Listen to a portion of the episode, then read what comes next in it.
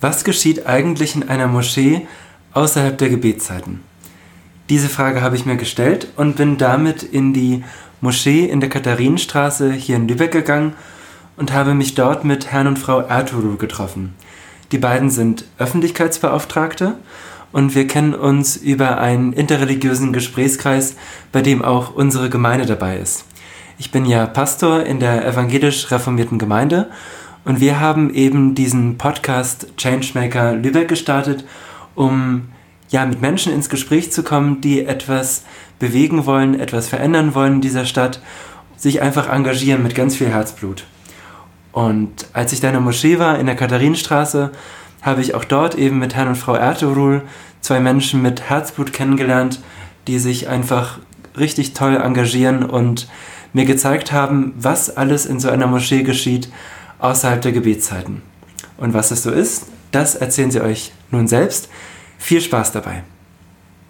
Diese Gemeinde hier in der Katharinenstraße, was findet in so einer Moschee statt außerhalb der Gebetszeiten? Bei uns sieht das so aus, dass bei uns ähm, die, die Moschee ähm, für sehr, sehr viele ähm, Muslime, egal Araber und Türken, ähm, ein, ein sozialer Treffpunkt ist.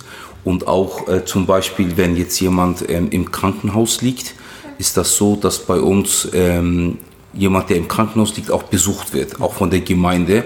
Und ähm, da haben wir so eine Tafel, wo dann zum Beispiel die, die im Krankenhaus liegen, wo es draufsteht, wo man sie dann besuchen, äh, auf welcher Station man sie besuchen kann.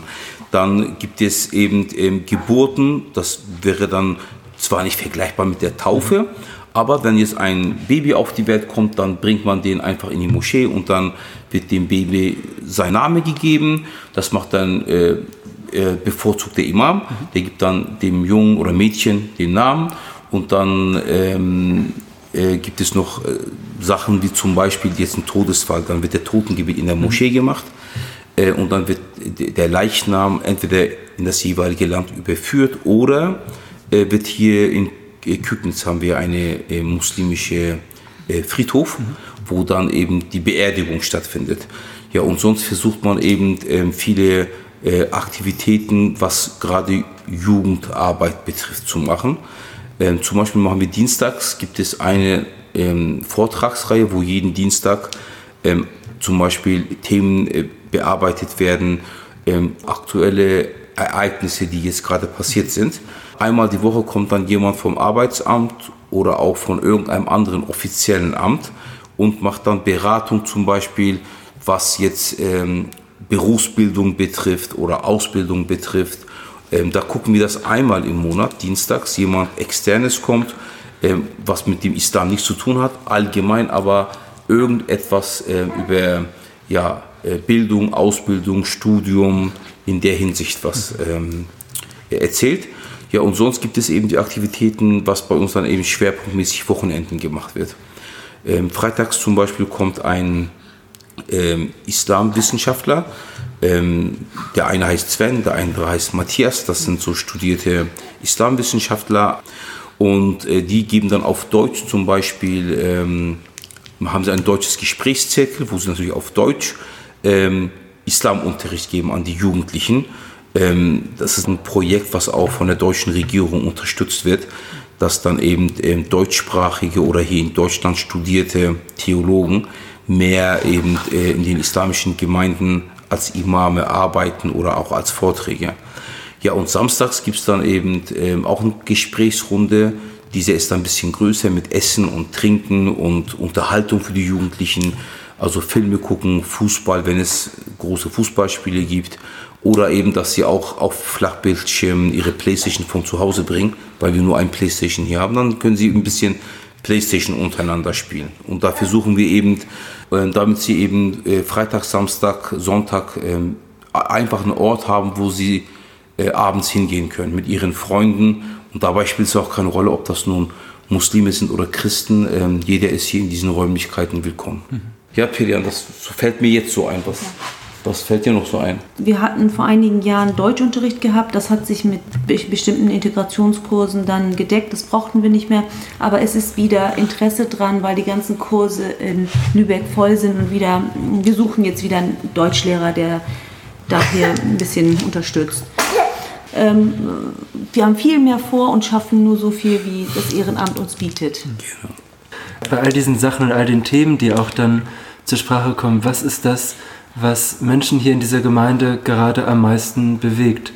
Was es kommt darauf an, wer, welche Ansprechpartner. Ne? Es, die Rentner haben da also, Interessen als genau. Jugendlichen. Aber allgemein, ähm, worauf wir eigentlich sehr, sehr großen Schwerpunkt alle eigentlich legen und auch die Gemeinde hier, sind so Punkte wie Jugendarbeit.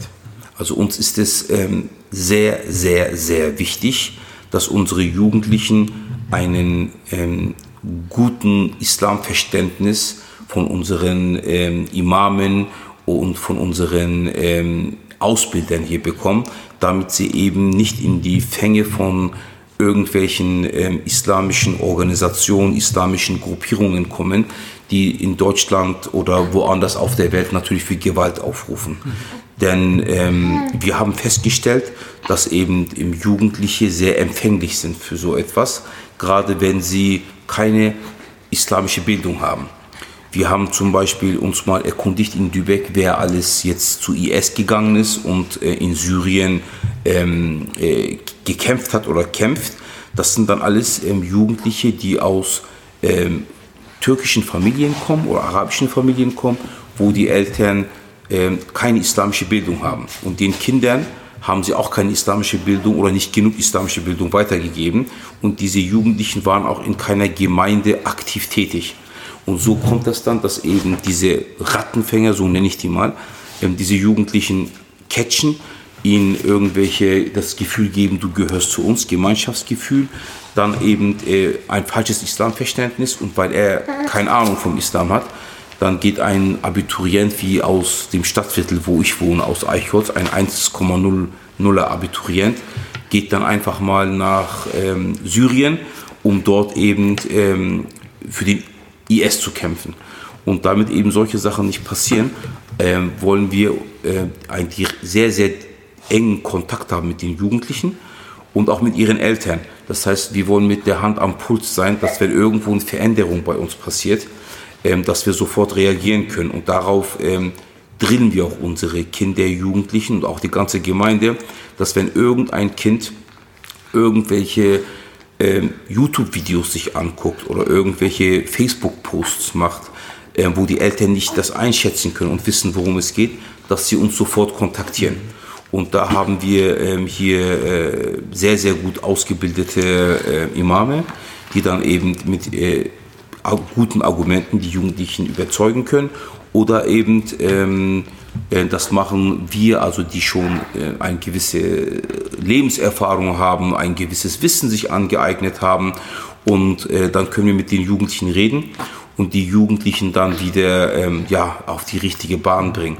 Das ist so äh, unser, unser, unser, ja, kann ich sagen, Schwerpunkt, dass wir hier in der Gesellschaft, wo wir leben, mit äh, Christen und Juden ähm, oder mit äh, anderen Rassen auch, egal ob das nun Kurden sind oder Armenier, was auch immer, dass wir sehr, sehr friedlich miteinander leben. Das ist so einer unserer Schwerpunkte, ähm, denn Deutschland gibt uns viele Möglichkeiten, dass wir hier unsere freie Meinung haben, dass wir hier frei unsere Religion auch äh, zum größten Teil ohne Probleme ausleben können und das muss man auch wertschätzen.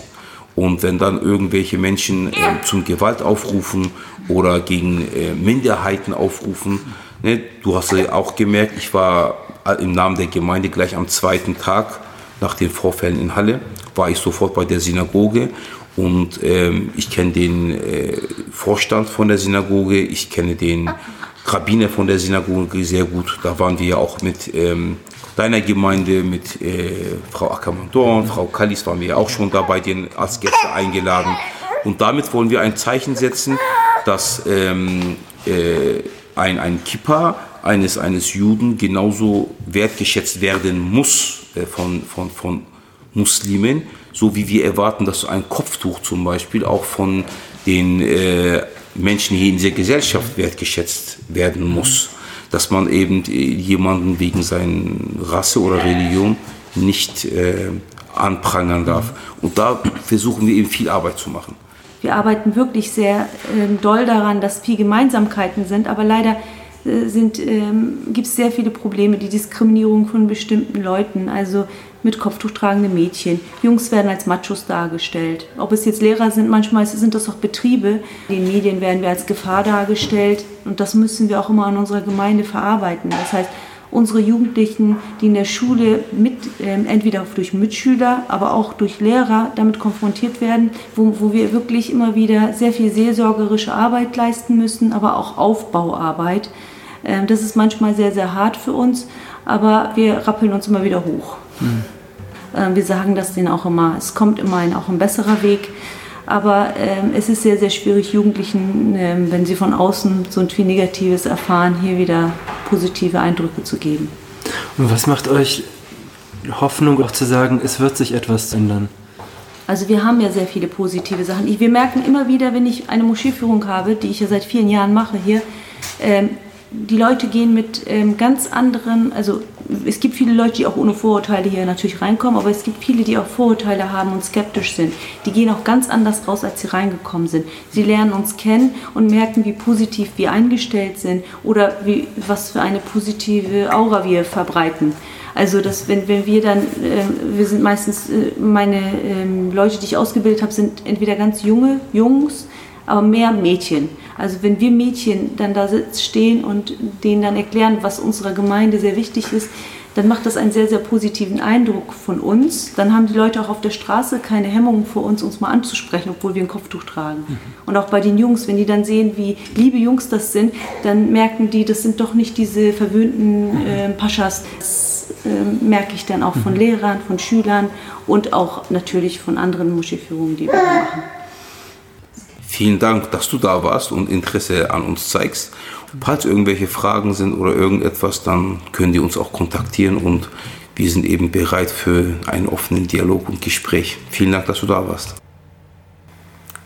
Ja, an dieser Stelle nochmal einen ganz herzlichen Dank an Herrn und Frau Ertuğrul.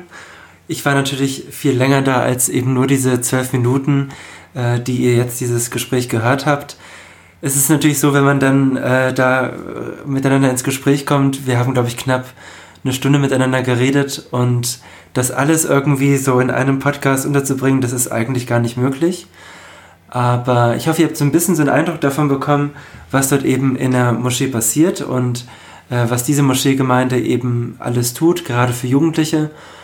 Eine Sache, die mich im Nachgang noch irgendwie sehr bewegt hat, war diese Frage, wie es gelingen kann, dass man einfach ja mehr Wertschätzung füreinander entwickelt. Natürlich irgendwie eine Sache, die wir jetzt auch schon von der Gemeinde aus gemacht haben, dass wir halt mit unseren Konfis äh, in die Moschee gegangen sind und ähm, uns das haben zeigen lassen.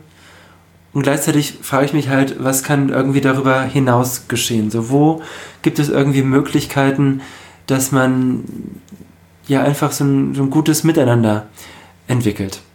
Vielleicht habt ihr da Ideen, sagt einfach gerne Bescheid, was euch da einfällt. Ich finde es immer wieder spannend zu gucken, was kann man einfach gemeinsam auf die Beine stellen. Eine Sache, die wir auf jeden Fall machen werden, ist im kommenden Jahr ein Friedensgebet.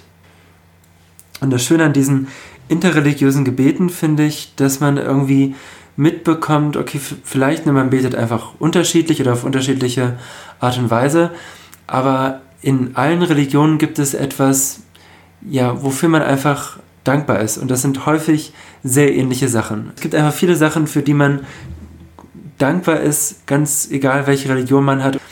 Und ähm, dass es eben auch viele gemeinsame Sachen gibt und um die man gemeinsam bitten kann. Das finde ich eben das Schöne an so einem Friedensgebet, dass man bei all diesen Sachen so viele Gemeinsamkeiten entdeckt. Das eine ist eben diese Gemeinsamkeiten zu entdecken und das andere ist gemeinsames zu tun. Und wenn ihr da irgendwelche Ideen habt, schreibt uns gerne an lübeck.reformiert.de. Ich würde mich auf jeden Fall freuen, von euch zu hören. Vielleicht habt ihr auch noch Ideen, wen wir im nächsten Podcast einladen sollen. Oder ihr habt sogar selber Lust, mal in diesem Podcast äh, mitzumachen oder selber so ein Interview zu gestalten meldet euch einfach. Wir sind einfach ganz offen für Ideen, für Vorschläge, für Mitarbeit. Jetzt kommt noch ein bisschen Musik, gespielt von unserem Organisten Oliver Chappen. Und dann freue ich mich darauf, euch bald hier wieder im Podcast begrüßen zu dürfen. Bis dahin, eine gute Zeit euch.